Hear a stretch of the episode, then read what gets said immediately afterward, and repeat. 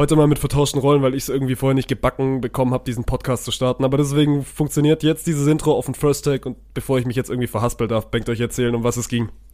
Ja, also es ging leider nicht um Martins so zwei Knöpfe zu weit aufgeknöpftes Hemd. Du hast wirklich einen sehr tiefen Ausschnitt heute, von daher. Extra für äh, dich, ja. Danke für diesen schönen Anblick, den du mir über die letzten, äh, ich glaube 70 Minuten waren es dann jetzt am Ende geschenkt hast. Äh, es ist eine sportärmere Zeit, die jetzt ansteht, aber nichtsdestotrotz ist dieses Wochenende viel passiert. Wir hatten Champions League Finale, wir haben äh, der deutschen Nationalmannschaft einen geräumigen Take eingeräumt im Fußball, weil da lief auch ein bisschen was schief und ansonsten war noch ein bisschen Tennis unterwegs. Äh, wir haben über unser Wochenende geschnackt und natürlich war auch wieder die Allianz am Start, die euch diese Podcast-Folge präsentiert. Von daher, have fun. Der kommt an! Mach ihn! Mach ihn! Er macht ihn! Mario Götze!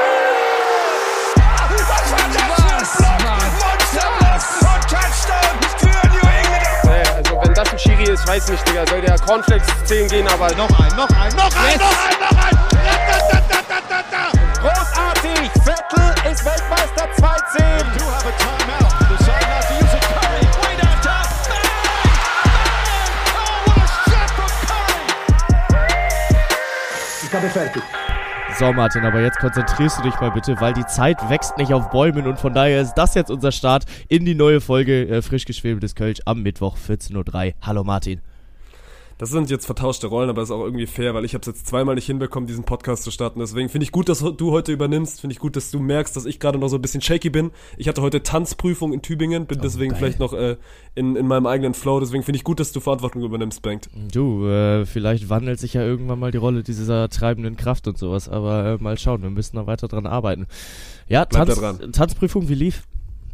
Oh, ich war strong. Ich war auf jeden Fall zufrieden mit mir selbst. Ich war nicht der Beste, was ist auch quasi unmöglich ist, weil da gab es ein, zwei, die wirklich so geschwitzt haben. Das fand ich dann aber auch schon fast wieder zu, also ein bisschen unangenehm, wenn du dann wirklich zu gut bist und man merkt so, du hast da sehr, sehr viel Arbeit reingesteckt. Aber GG, die haben sich auch verdient, eine gute Note zu bekommen. Also wir haben noch keine Noten direkt rausbekommen, aber also ich glaube, wir waren, wir waren solider Durchschnitt. Also war quasi eine Duo-Prüfung, die du immer zu zweit machen musstest. Und quasi so der erste eines dreiteiligen Pflichtprogramms, was du machen musst, um am Ende dann deine Gesamttanznote zu bekommen. Und da war heute die erste Prüfung oder der erste Prüfungstag. Und es war ein solider Start. Ja. Aber, aber muss ich sagen, fühle ich, dass äh, da mal ein paar Leute noch mehr Effort reinstecken, weil am Ende des Tages, ja, du wirst ja so einen Kurs grundsolide bewerten, wenn sich da die Leute Mühe geben und tanzen können. Bei dir wird ja wahrscheinlich auch irgendwas zwischen 1,3 und 1,7 rauskommen. Dann halt die Extrameile für eine 1,0 zu gehen, ist. Finde ich ja, auch okay. äh, ist- also wenn das jetzt fair. am Anfang ein bisschen negativ rüberkam, also wenn du so viel Effort reinsteckst, dann soll das auch irgendwie belohnt werden. Bloß ich bin vielleicht dann auch einfach nicht der richtige Typ Mensch dafür, der sich dann für so eine kleine Note, weil am Ende ist ja nur ein Fitzelchen von deiner großen Gesamtnote im Studium, wenn du dann dafür dann keine Ahnung wie viele Stunden Arbeit da reinsteckst, aber ey, go for it, wenn, wenn dir das dann so wichtig ist, dann äh, supporte ich da natürlich auch und, und freue mich, wenn du dann eine gute Note bekommst, wenn du so viel, so viel Arbeit da reinsteckst. Aber ich würde mal auch unsere Hörerschaft so einschätzen, dass wir, glaube ich, ein, zwei Faule, Faule unter uns da mit dabei haben. Ja, aber was ich damit meine, so ist, ich feier's halt, wenn du dann im Studium, das ist dieses Schöne an einem Sportstudium, dass du halt so viele verschiedene äh, Sachen machst, wo dann jeder irgendwo anders aufgeht. Und äh, wenn es dann zwei Ja, Leute sind, die dann halt im Tanzen aufgehen, finde ich das ultra geil und dass dann da halt auch eine, eine sehr coole Tanzperformance dabei rauskommt, weil es ist ja auch Entertainment, so andere Leute bezahlen viel Geld dafür, um äh, Menschen mit viel Effort, die da, da reingesteckt wurde, tanzen zu sehen und äh, das kriegt man dann in so einem Studium halt auch mal auf andere Art und Weise mit. Äh, wir haben dann bei uns tatsächlich auch immer so, so big on stage, äh, dass wir alle Projekte, die dann irgendwie über den, über das Studienjahr gesammelt wurden, was auch immer, ähm, dass die dann tatsächlich auch einmal an einem Abend aufgeführt werden und dass die Ja, Hochschule uns da auch so. eingeladen wird. Und das ist ganz cool. Also das äh, zeigt dann auch immer die Kreativität, die in so einer äh, bei uns Sporthochschule oder bei dir normalen Uni steckt. Würdest du aber trotzdem noch sagen, obwohl man jetzt schon viel von diesem ganzen Tanzen an der Uni gehört hat, für mich gefühlt trotzdem noch underrated. Ja, safe, 100% underrated. Also Tanzen generell als Sportart bekommt nicht die Anerkennung, die es verdient hat. Und da bleibe ich auch dabei. Also ich bin ja äh, leidenschaftlicher Standardtänzer und äh, habe das äh, jetzt Irgendwann wirklich schon- so eine Strichliste führen, wie oft du schon in diesem Podcast erzählt hast, was für ein leidenschaftlicher Standardtänzer du bist oder warst. Ey, Bruder, ganz ehrlich, wenn du diesen Tanztake eröffnest, ne, dann darf ich da doch wohl auch mal meinen Senf dazugeben mit der einen Sache, die ich endlich mal vernünftig kann. Ja. Ich habe dich immer noch nicht tanzen sehen. Ja, du äh, hast mich auch noch nie aufgefordert. Also. Ja, könntest du, oh, könntest du quasi diesen Part switchen, weil es gibt ja dann immer einen weiblichen und einen männlichen Part, ja, wobei das boah. eigentlich in 2023 auch komisch ist. Aber also könntest du dann quasi auch den weiblichen Part tanzen? Weil ich habe ja auch irgendwann mal Tanzkurs gemacht. Also Ja. quasi diesen Standard-Tanzkurs, den wir dann, glaube ich, in der 10. damals in der Schule machen mussten oder machen durften. Und das hat bei uns irgendwie so gefühlt jeder gemacht. Aber bist du so gut, dass du sagst, gut, ey, ich nehme diesen weiblichen Part ein und führe dich dann auch? Boah, das, also weiblichen Part unführen wird dann, glaube ich, schwierig. Ich glaube, ich könnte mich führen lassen. Müsste ich mich äh, kurz darauf einstellen, dass ich dann die weiblichen Schritte mache. Ähm, ja, allzu viel darfst du dann aber nicht erwarten, so ehrlich. Gut, ich glaube, es wird, Ja. äh, wird noch ein bisschen dauern, bis wir das irgendwann, irgendwann testen. Bank, wie war dein Wochenende? Ich habe gesehen, du warst beim Paddle in Ja. Hamburg mit der Spontan Crew, die ja jetzt quasi in Hamburg gesesshaft geworden sind. Also wir hatten jetzt German Beach Tour in Hamburg. Davor war noch King of the Court, wo auch ein, zwei von uns schon rumgehamstert sind. Und jetzt quasi dann das dritte Wochenende Paddle Tour. Und du warst auch wieder dabei. Ja, ich äh, war ja tatsächlich das erste Mal für mich dieses Jahr dann auch Event in Hamburg, weil letztes Wochenende bin ich dann ja spontan nach Köln abgeordert worden und davor die Woche, pff, ist ehrlich gesagt schon wieder zu lang her, aber hatte ich noch auch noch irgendwas anderes zu tun. Ähm, ah ja, habe ich Euroleague moderiert. Ähm, und dann, ja, war es das erste Mal für mich Active City Arena und von daher war es ein schönes Wochenende. Warst du letztes Jahr nicht dabei? Ja, doch, letztes Jahr schon. Ich meinte ja dieses okay. Jahr. War dieses Jahr Ja, ich war dieses Jahr zum Beispiel gar nicht in Hamburg. Ich Ja. habe das ja quasi, also Hater würden sagen, clever umschifft, um mir Mhm. diesen Stuttgart-Hamburg-Weg nicht zu geben. Aber es sah schon cool aus. Ja, safe. Und äh, keine Ahnung, ich äh, hatte dann auch ein Hotelzimmer alleine, weil Dirk dann spontan noch zu, zu Arne gegangen ist und bei ihm gepennt hat. Ähm, ich muss sagen, ich habe relativ wenige beziehungsweise gar keine Superstar-Sprüche mehr anhören müssen. Also das habe ich eigentlich schon. Ich habe mich auf so 10 eingestellt, so die Spontan Superstars und Bankt wieder, weil das ist ja so ein bisschen das Dirk und Arne-Ding. Ähm, nee, aber deswegen war es da ein, ein sehr, sehr humanes und Miteinander-Wochenende, was ich so nicht erwartet habe, bin ich ehrlich. So viel Liebe für Bank, das ist ihm neu in diesem ganzen Kosmos. Nee, so wenig Hass. Vielleicht auch das. Ja, ja, ja, nee, aber ansonsten habe ich mir eine wirklich schöne Zeit in Hamburg gemacht. So Samstag, das war auch wirklich geil. Hatten wir erst erstes Spiel um 14 Uhr und das bedeutet dann, dass wir um äh, 13.20 Uhr erst da sein mussten. Und dann hattest du halt einen Samstagmorgen frei. Ich war am Freitagabend nicht saufen und hatte dann halt Samstagmorgen keinen Kater, bin um 8 Uhr aufgewacht, habe mich dann vielleicht noch mal eine Stunde im Bett rumgewälzt, aber dann bin ich um 10 los und habe mich einfach mal an, an die Elbe gesetzt. Hab mir Frühstück beim Aldi geholt, hab mir eine Schale Erdbeeren geholt, hab mir eine Milch geholt und mich einfach an, äh, für, für zwei, drei Stunden an die Elbe gesetzt. Und das war wirklich toll. Das war wirklich gut. Es gibt wahrscheinlich auch keine bessere Stadt und ich weiß, es gibt jetzt wieder die Leute, die sagen, Hamburg ist overrated. Ich finde Hamburg maximal schön. Ich glaube, es gab jetzt auch irgendwie so eine Umfrage, wo rausgekommen ist, dass in Hamburg anscheinend die glücklichsten Menschen Deutschlands leben. Sei es drum, wie die Umfrage irgendwie erhoben worden ist und ob du da vielleicht dann genau die richtigen drei gerade erwischt hast. Aber ich habe ja auch mal vier, viereinhalb Monate in Hamburg leben dürfen und also für mich ist es die lebenswerteste Stadt, Mann. Weil gerade dieses Szenario, was du beschreibst, so, du hast drei, vier freie Stunden an einem Vormittag, du hast so viele geile Spots, wo du hin kannst. Und natürlich gehst du dann irgendwie immer ins Wasser, wenn du es nicht gewohnt bist. Und wie oft, also gerade auch so dieser Hafen, selbst wenn du da mal 20, 30 Mal warst, der ist ja trotzdem immer irgendwie was Besonderes. Und, oder dann dieses Szenario, dass du dich einfach irgendwie an so einen Elbstrand setzen kannst und da eine gute Zeit hast. Das macht Hamburg schon sehr speziell. Ja, das Einzige, was ich ähm, vielleicht noch anders gemacht hätte und mir auch noch gewünscht hätte, dass ich da mehr Disziplin habe, morgens aufzustehen, weil da bin ich wirklich immer noch grottenbeschissen drin. Ähm, ich habe mir eigentlich vorgenommen, um 8 aufzustehen und mir dann so ein Stand-Up-Paddleboard zu, zu mieten und auf der Alster ein bisschen rumzuschippern, auf der Binnenalster dann äh, einmal sappen zu gehen und äh, danach halt noch Frühstück an der, an der Elbe zu machen. Das wäre noch besser gewesen, aber auch so war das äh, ein bisschen Urlaub und das war echt geil. Ja, klingt, klingt nach einem hervorragenden Wochenende. Und ihr hattet auch wettertechnisch. Also, weil das ist ja das Einzige, was viele Leute dann immer über Hamburg sagen, dass man da nie so richtig Sommer bekommt oder halt viel zu selten. Aber bei euch hat's, also zumindest die Stunden, die ich im Stream dann irgendwie verbracht habe oder so ein bisschen reingeschaltet habe, ihr hattet immer gutes Wetter. Also Ja. wie gefühlt ganz Deutschland, weil ich weiß nicht, an welchem Punkt der Erde du gerade leben musst, um, um irgendwie schlechtes Wetter zu haben. Also gut, oder in Deutschland, es gibt ein, zwei, ein, zwei äh, Szenarien, die ihr gerade, hast du diese Bilder aus New York gesehen? Ja, Mann. Das ist einfach Äh, äh, mit, den, mit heftig. den Waldbränden da, äh, also komplett krank, dass diese ganze Stadt einfach in Orange gehüllt ist. Ähm, ja, von daher, wir können uns hier schon glücklich schätzen, dass wir gerade wirklich, wirklich nice Temperaturen haben, so 25 bis 30 Grad, nicht zu heiß und äh, es ist gerade einfach schön in Deutschland, kann man wirklich so sagen.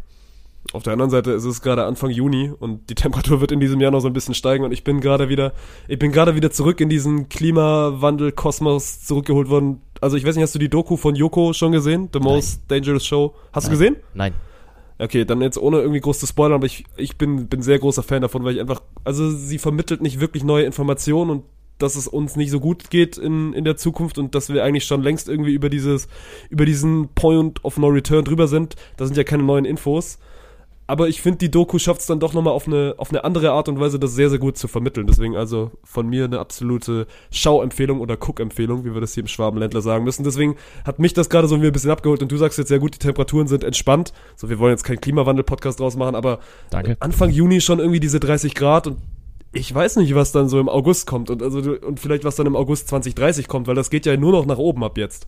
Ja, das stimmt. Also deswegen werden ja aber auch die Städte in Norddeutschland wahrscheinlich einfach auch nur noch mal attraktiver, weil wenn du dann halt näher am Wasser wohnst, dann werden die Äh. Sommer ja erträglich. So, keine Ahnung, wenn ich jetzt schon wieder dran denke, dass äh, ich hier bei 37 Grad in meiner dritten Stockwohnung in Köln, was zum Glück noch keine Dachgeschosswohnung ist, aber die sich wahrscheinlich auch gut aufheizen wird. Du hast hier halt auch einfach keine Option, wo du hin kannst. Ne? Also du kannst nicht mal eben an die Ostsee fahren, was ich ja als äh, Kieler Bub gewohnt bin.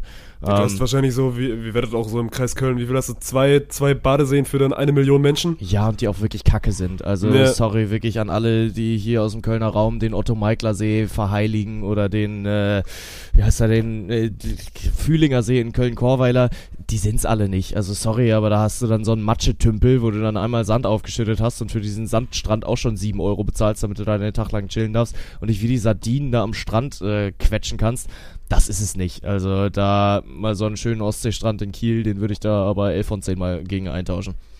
Safe. Nö, Ja. aber das wird, das wird uns oder unsere Generation auf jeden Fall, glaube ich, noch eine ganze Weile beschäftigen. Dass wir Ja. uns mit äh, sehr, sehr heißen Sommern und dann wahrscheinlich auch sehr, sehr kalten Wintern irgendwie. Weil ich habe jetzt auch wieder gelesen, 2030 hat die Arktis irgendwie kein Eis mehr. Und Ja. das ist ja jetzt, also da muss ja kein Geologieprofessor sein, um zu wissen, so, dass ja irgendwie dieses, dieses arktische Meer da schon auch irgendwie wichtig ist für unseren, also generell für dieses ganze System, weil es natürlich auch die Meere irgendwie runterkühlt und wenn dir da irgendwas fehlt, dann gerät dieses ganze System so ein bisschen aus der, aus den Fugen. Deswegen, äh, mir macht das alles auch ein bisschen, also ist spannend, aber auch irgendwie ein bisschen angsteinflößend. Ja. Ja, das, das auf jeden Fall. Aber äh, in Hamburg ist ja auch ein bisschen was Sportliches passiert. Wir haben Paddel geschaut und das ist dann vielleicht gerade mal der erste Twist und Turn, den wir kriegen können, weil wir haben es gerade schon ein bisschen festgestellt vor dem Podcast. Allzu viel war halt gar nicht los jetzt dieses Wochenende. Ne? Wir hatten Champions League Finale. Ja, sag da das nicht, sag das nicht. drauf. Es wird, es wird noch Wochen geben, wo, wo weniger los war, weil am Ende ist es trotzdem Champions League Finale. Wir Ja, können, klar. Also wir müssen fast sogar schon wieder ein bisschen über unsere geliebte Nationalmannschaft reden, die sich mal Ja. wieder mit Ruhm bekleckert hat beim tausendsten Länderspiel. Und dann am Ende, Mann, es war ein Grand Slam Final, Djokovic hat sich gekrönt und, und der nächste Joker hat sich in der NBA gekrönt. Also tu mal nicht so, als, als hätten wir heute keinen kein Inhalt, aber ich Nö. weiß, wo du herkommst. Ja. Aber ich finde sogar, also gutes Thema, dass du so hier ansprichst, weil wir sind jetzt ja so ein bisschen eigentlich raus aus unserem normalen Rhythmus, wo du dann quasi immer wöchentlich über irgendeinen Liga-Alltag sprichst, weil der ist jetzt ja zumindest mal für die nächsten Monate beendet. So, wir haben keine Bundesliga mehr, wir haben keine NBA mehr, NFL braucht auch noch ein bisschen, bis es losgeht. Formel 1 hat hier in diesem Podcast eh in den letzten Monaten einen viel zu hohen Stellenwert angenommen. Ja, gut, aber jetzt, also die letzten Monate finde ich auch schon wieder übertrieben, weil wie lange haben wir jetzt nicht mal vernünftig über die Formel 1 geredet? also letztes weil wir Jahr auch nicht schon drüber mussten, weil wir auch Nee, klar. Du kriegst deinen Formel 1 Take irgendwann wieder, aber so ich ich finde diese Phase, die jetzt kommt, vielleicht auch gar nicht so kacke, auch, auch ganz spannend. interessant, ne? Ja, Ja, ja. Also wie du das dann so füllst und vielleicht dann auch mal ein bisschen mehr Zeit hast für für andere Themen, deswegen nö. Ja. Ich bin da eigentlich sehr d'accord mit. Ja, ja, definitiv. Aber äh, dann halt auch unsere Chance, jetzt mal wieder über Paddel zu reden, weil äh, auch Paddel hat eigentlich noch nicht so einen großen Spot hier in diesem Podcast bekommen. Muss man ja auch sagen, weil diese Sportart noch nicht groß genug ist dafür. Und äh, wir hatten dann jetzt in Hamburg nochmal einen Tourstop von der German Paddle Tour, war dann eins von, also ein anknüpfendes Event, so kann man es nennen, an das, was im, im Winter da passiert ist. Äh, war jetzt halt einfach nett, dass wir es da in der Active City Arena mit nutzen konnten. Aber du hast dann halt auch gemerkt, Beachvolleyball zieht dann schon nochmal anders als so eine German Paddle Tour. Also ich habe äh, miesen Respekt vor allen, die sich da äh, ja bei diesen knallerheißen Temperaturen auf so einen so einen stellen und äh, da hochprofessionell Paddle spielen. Ähm, aber es war halt einfach scheiße heiß, ne? Und wenn du dann äh, bei, bei 28 Grad dich da drauf stellst, dieser Court heizt sich ja auch nochmal auf 38 bis 40 Grad Ja. auf. Ähm, kann ich dann schon verstehen, dass die Zuschauer in Hamburg dann sagen, boah, bevor ich mich jetzt aufs Betonheiligen Geistfeld knalle, dass ich dann halt mal eben diese angesprochenen Elbstrände aufsuche. Und soll aber nicht davor, äh, ja, wollen wir nicht in den Schatten stellen, dass da äh, guter Sport betrieben wurde. Ähm, auch wenn im Damenfeld das äh, Top-Team mit äh, Vicky Kurz und Denise Höfer dann gefehlt hat, war es aber trotzdem cool, das alles äh, ja, sich mal wieder getroffen hat, weil so über den Winter hinweg haben wir dann ja auch die Paddle-Community mal ein bisschen besser kennengelernt und es ist halt, äh, ja, quasi wie so eine kleine Beachvolleyball-Bubble, nur halt nochmal kleiner. Also du kennst halt alle Leute und entsprechend ist es dann auch cool, wenn man sich dann äh, im Sommer nochmal wieder trifft.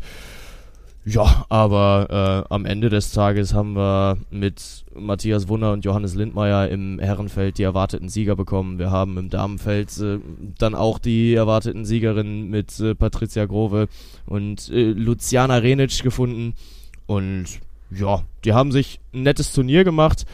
Das fand ich aber auch so geil, weil äh, vielleicht auch ein bisschen was, wo ich dich dann wieder abholen kann. Ähm, ich habe das Siegerinnen-Interview dann führen dürfen, weil äh, Arne sich dann am Samstag den Arsch gezerrt hat und deswegen keine Treppen mehr steigen konnten. Das war wirklich ein herrliches Bild, wie unser Co-Kommentator Arne ähm, dann am Samstag da auf diesem Feld rumgekrebst ist und drei Minuten gebraucht hat, um diese sieben St Treppenstufen hochzu hochzurennen.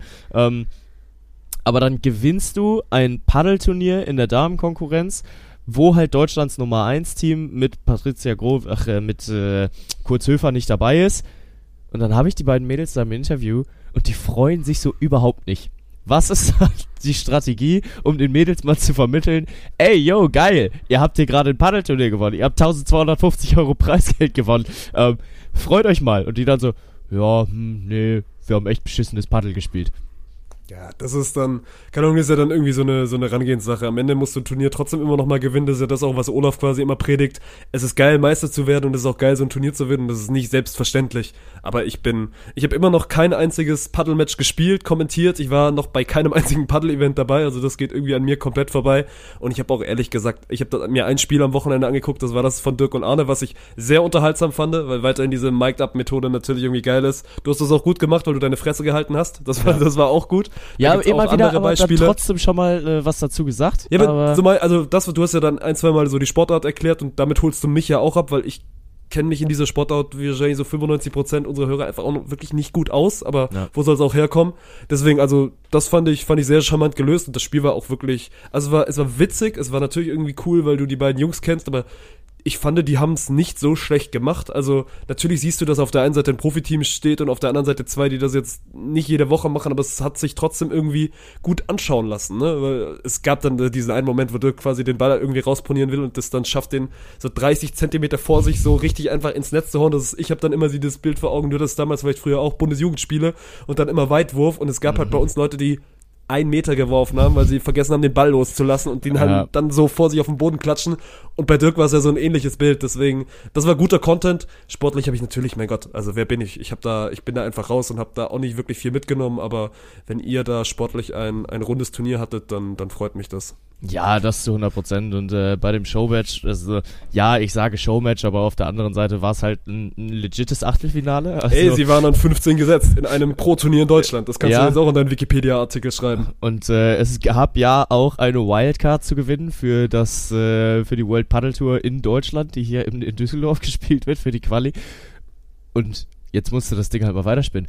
Dirk und Arne waren nur drei Verletzungsaufgaben ja. davon entfernt, die, die German Paddle Tour dann äh, auch äh, mal auf die World Paddle Tour zu bringen bin ich vielleicht doch ganz froh, dass das dann am Ende nicht passiert ist und die beiden ja. unsere, unsere Fahnen und Farben dann irgendwie auf der World Paddle Tour vertreten. Da denken sich dann auch irgendwelche internationalen Starter, was für zwei Kasper da jetzt wieder rumtouren. Aber gut, haben sie sich verdient. Und ich glaube, sie haben ja sogar einen Satz gewonnen. Oder ein Spiel, also ein Spiel gewonnen. Kein ja. Satz. Satz kommt dann vielleicht irgendwann mal. Aber sie haben immer ein Spiel gewonnen gegen, gegen zwei richtig gute. So, das kann ihnen keiner mehr nehmen. Ja, also äh, Böni, Christian Böhnke äh, ist auch mit in diesem, ja, Top 4, Top 5 gespannt äh, da in Deutschland mit vertreten. Äh, jetzt muss ich gerade kurz überlegen, mit wem äh, Lennart Samuelsen. Ähm, mit die, das ist dann schon das, das, das Top 2, Top 3 Team in Deutschland. Und klar, die sind da nicht all in gegangen. Also ich glaube, wenn die Bock haben, dann äh, kassieren die da auch mal eine ganz schnelle Brille. Und, äh, aber, aber deswegen auch nochmal Shoutout an die, die haben es gut gemacht. Ja. Die wussten ja, genau, auf was sie sich einlassen und haben dann einfach auch mal ein, zwei coole Bälle gespielt. Ja. Deswegen, es war, es war richtig, richtig guter Content, glaube ich. Damit können wir den, den Paddle-Part für heute auch abschließen und dann. Ich will dir eigentlich gleich mal die erste offene Frage stellen. Folgst du mir auf Twitter? Äh, ich folge dir nicht auf Twitter, nein. Fehler Nummer eins. Weil ja. dann hättest du gemerkt, dass ich mich, also ich tweete, also ihr müsst mir nicht auf Twitter folgen, weil lohnt sich nicht, ich tweete so einmal alle vier, fünf Monate, aber äh, Samstagabend war es wieder soweit, dass äh, wow, wow, das, das wirklich hinreißende Champions League-Finale hat mich dazu, hat sich dazu Oh, bewegt, Twitter mal geil. wieder aufzumachen. Grandios. Was glaubst du, in welche Richtung ging mein Tweet? Ähm, dass das ein Champions League-Finale ist, was relativ wenig mit dir gemacht hat und dass es wieder mal zeigt, wie langweilig diese Sportart sein kann. Na, ich habe jetzt nicht gesagt, wie langweilig die Sportart ist, weil dafür liebe ich sie dann doch irgendwo oder damit macht damit, also sie packt mich dann doch schon immer wieder, aber der, der Grundgedanke ist richtig. Ich sag mal so viel. Wenn du weißt, was zur selben Zeit auf anderen Fernsehkanälen läuft, dann kann das Fußballspielen nicht so packend gewesen sein. Warum? Was lief auf den, auf den anderen Kanälen? Also auf Sat 1 kam auf jeden Fall Wir sind die Millers, wo ich dann auch nach der Halbzeitpause wirklich lang dran geblieben bin. So Film, den du Wow. wahrscheinlich schon so fünf, sechs Mal gesehen hast. Dann auf RTL lief das 20-jährige Jubiläum von DSDS, wo, wo hier gerade Dieter Bohlen seine beste Pietro Lombardi-Imitation gemacht hat. Wo man auch drüber streiten kann, inwiefern das noch massentauglich ist. Ja, weiß ich auch nicht, aber RTL hat das dann irgendwie noch durchgedrückt und klar, wenn, wenn, wenn dann irgendwie zur gleichen Primetime das Champions League-Finale läuft, dann zeigst du da vielleicht auch keinen Blockbuster, wobei Wir sind die Millers, guter Film. Ja. so, wo komme ich her? Ich fand das Champions League-Finale wirklich zähe Kost. Und das soll jetzt gar nicht irgendwie negativ rüberkommen, weil wenn du dich so ein bisschen mit der Materie beschäftigt hast und dann siehst du, dass Inter Mailand gegen Manchester City spielt, ich habe nichts anderes erwartet. Es war Ja. genauso dieses Spiel, was ich erwartet habe. Und trotzdem ist es dann, also für 90 Minuten schwierig. Ja, und das war bei uns halt ganz schön, weil wir haben ja immer unsere schöne Videoleinwand, die wir dann in so einer Arena aufbauen. Und äh, wir haben dann das Spiel tatsächlich auf groß gezogen und haben uns da die Sitzsäcke davor geklatscht. Unterschätzt liegen gelassenes Potenzial, was ich auch schon seit einem Jahr predige. Also ich habe damit angefangen, letztes Jahr Düsseldorf 1, was auch mein allererstes Spontan-Turnier war, ähm, wo ich gesagt habe, yo, äh, Heute Abend spielt Eintracht Frankfurt Europa League Finale und äh, die können hier Historisches leisten, indem die das schaffen. Können wir das gucken? Nö, nö, lass mal nicht machen. Und ähm, hab mich dann in irgendeine Ecke verkrochen und hab das Ding dann auf meinem Laptop geguckt. So eine Chancen musst du halt mal nutzen. Und dann haben wir da äh, auf groß Champions League geguckt und uns da mit ein paar Spielern dann auch hingefläzt und äh, war, war wirklich schön. Aber es hat auch viel Raum gegeben, sich dann noch über andere Dinge zu unterhalten, weil so viel hat das Spiel dann tatsächlich nicht hergegeben. Aber das ist ja genau das Szenario. Also ich war Samstag, Samstagabend nach Freitag leider ein bisschen angenockt und ein bisschen krank und äh, hab's dann quasi zu bei, bei uns hier zu Hause haben wir haben wir es geguckt mit einem mit einem Kumpel zusammen, aber wir waren jetzt nicht irgendwie groß in der Stadt, weil dafür wäre es natürlich das perfekte Szenario, dass du nebenher irgendwie so ein bisschen Zeug machst und dann es ist ein perfektes Finale für nebenher laufen lassen. Also klingt Ja. jetzt doof, aber Das ist Das ein war genau das Spiel. Finale. ja, genau, wo du dich nebenher irgendwie noch ein bisschen beschäftigst, aber dann trotzdem irgendwie alle wichtigen Szenen mitbekommst. Und es gab ja, keine Ahnung, drei, vier, fünf Szenen, da war es schon ganz cool, live auch mit dabei gewesen zu sein. Aber mehr war es dann auch eben auch nicht. Ja, ja, absolut. Und keine Ahnung, es war ja schon so erwartbar, weil es ist jetzt das vierte Finale in Serie, was mit 1 zu 0 zu Ende geht. Und das ist wirklich ein Trend, der allmählich mal beendet werden muss, weil, sorry, das nimmt den Finals halt schon ihre Attraktivität. Ähm, vor allem, wenn du ja, wenn du in keinem Verein Aktien hast. Also ich kann ja sehr, sehr viele deutsche Fans verstehen, die sagen, ey, Man City, das ist es nicht vom Vereinskonstrukt und Inter Mailand, die machen jetzt halt einfach auch historisch bedingt relativ wenig mit Deutschen. Also ja, mein Gott, dann hast du da halt einen Robin, Robin Gosens rumlaufen, auf der anderen Seite ist ein Ilkay Gündogan, aber das ist es dann auch, was die Deutschen mit, Berührungspunkten für dieses Finale haben. Ähm, ja, und am Ende ist es dann vor allem in der ersten Halbzeit typisches Finalspiel, wo sich beide Mannschaften abtasten, keiner das Niemand Risiko riskiert, alle wissen, Ja. dass es irgendwie was Riesiges zu verlieren auch gibt, ne? Weil viele Ja. sagen, ja gut, du bist im Finale, kannst nichts verlieren. So dieses, was dann auch irgendwie im Nachhinein aufkam, ja, Inter, tolle Saison gespielt und ein Finale so am Ende, die können, die können hier und heute nichts verlieren. Natürlich, Mann, die können einen fucking Champions League-Titel verlieren. Und dann guck doch mal danach in die Gesichter von einem Chalanolu oder von einem Lautaro Martinez. Natürlich heulen die wie Schlosshunde, weil es eine riesen Chance war. Und Ja. deswegen, ich will das ja auch gar nicht negativ darstellen, dass man jetzt ein Finale so, so defensiv angeht und du hast es gerade schon gut aufgezeigt. Das war, glaube ich, für, für den Normalo-Deutschen schwierig, da irgendwie eine Emotionalität mit reinzubringen, weil es ja dann trotzdem immer, zum Beispiel letztes Jahr war Liverpool irgendwie dabei und da bist du dann als Deutscher, glaube ich, auch nochmal näher dran, weil du Liverpool irgendwie cool findest oder, keine Ja. Ahnung, zu, zu, selbst zu Real Madrid hat man ja irgendwie eine Meinung, aber bei Manchester City und Inter Mailand regt sich bei mir so wirklich überhaupt nichts und deswegen habe ich das eigentlich einfach nur als, als Fußballfan geguckt und einfach natürlich auch in, aus Interesse und dann hat's mir nicht wirklich, nicht wirklich abgeholt. Weil natürlich so ist das, viele können jetzt wieder diskutieren, dass es eine Meisterklasse von oder eine Masterclass von Pep Guardiola, wie er sie denn dann wieder outcoacht hat und dass das Inter defensiv hervorragend gemacht hat. Und das wird auch irgendwie alles seine Richtigkeit haben. Mich hat das nicht wirklich abgeholt.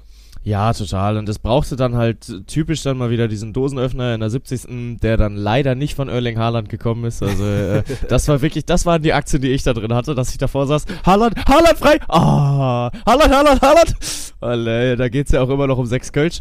Und äh, für, für dich war es dann gut. Oh, ich dass bin auf einem sehr guten Weg, was die Kölsch angeht, ne? Ja, aber ja, abwarten. Also drei, ja, aber mal gucken. drei, drei Dinge hast du tatsächlich schon gewonnen. Also NBA Ja, die drei, die ich gesagt. bis dato, also ich bin Ja, auf der perfekten Quote aktuell, weil mehr konnte ja auch noch nicht Ja. entschieden werden. Ja. Nee, das ist richtig. Aber äh, es sind auf jeden Fall noch ein, zwei Takes offen, die äh, nicht in Stein gemeißelt sind. So jetzt am Wochenende Formel 1 äh, bin ich gespannt, was Checo Perez macht. Dann äh, Bremen, ach äh, Bremen, Düsseldorf 1 ist auch noch nicht entschieden mit äh, Beachvolleyball. Von daher, ich bin ganz entspannt. Äh, wir, aber ja, das war auf jeden Fall schon das erste Ding, was dir das Genick hätte brechen, brechen können. Ähm, keine Ahnung, aber dann äh, trifft City, Lukaku wird eingewechselt, Lukaku steht dreimal im Weg, als dann ein Ball aufs Tor kommt. tragisch. Also gefühlt, er macht das, der, er macht das Offensivspiel von Inter so viel besser, weil sobald er drauf war, war Inter offensiv auch einfach, also zumindest mal präsent und dass er dann Ich den, weiß ich glaube, in der ehrlich- 90. Minute nicht macht. Aber echt, fandest du es nicht? Ich, weiß fand- ehrlich gesagt nicht, ob das an Lukaku lag. Also ja, grundsätzlich stimmt es schon, dass äh, Inter damit reagiert hat, aber das war ja auch die Zeit, wo das 1-0 gefallen Natürlich, ist. natürlich liegt es auch im Spielverlauf. Ja. Aber Ja, keine Ahnung, ich will das, ich will das jetzt nicht an Lukaku festmachen. Ich fand es nur charmant oder irgendwie, irgendwie lustig, dass er natürlich zum einen so ein bisschen belebend war oder zumindest dann in der belebenden Phase drauf war und auch gute Chancen hatte. So, also das Ding in der 90. Wenn du den aus seiner Meter einfach nicht im Tor unterbringst, dann ist heute nicht dein Tag. Und Ja. bei, bei Lukaku das ja irgendwie schon so ein bisschen in der gesamten Saison, also ein roter Faden war, dass er große Dinger liegen lassen hat. Und also dahingehend, am Ende war ich dann schon auch wieder so mit dabei, weil es war ja am Ende dann auch wirklich ein spannendes Fußballspiel. Ne? Und dann geht's Ja, dann wieder total. hin und her und ich hätte mir gerne eine Verlängerung angeguckt. Und Ja. dann vielleicht City dann auch nochmal so einen Rückschlag. Wie gehst du denn damit um? Ich glaube, wir müssen nicht drüber diskutieren, dass das bessere Team vielleicht auch am Ende dann, also für mich gewinnt das bessere Team. City ist verdienter Champions League-Sieger. ja, 100 Prozent. Also bin ich auch bin ich auch komplett dabei und äh, auch über die gesamte Saison gesehen hat es Manchester City verdient. Also klar, dieser fade Beigeschmack. Es hat jetzt sieben Jahre für Pep Guardiola gebraucht und 1,8 Milliarden Euro gekostet.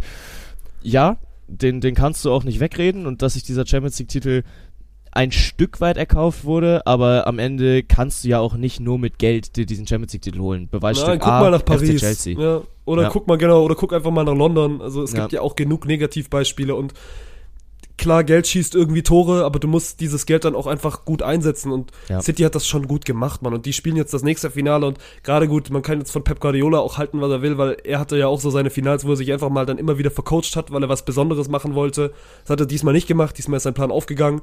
Und ich will jetzt nicht sagen, dass ich ihm, dass ich es ihm gönnen, aber irgendwie hat der, also irgendwie war der einfach mal dran. So, weil Ja. also auch unterschätzt.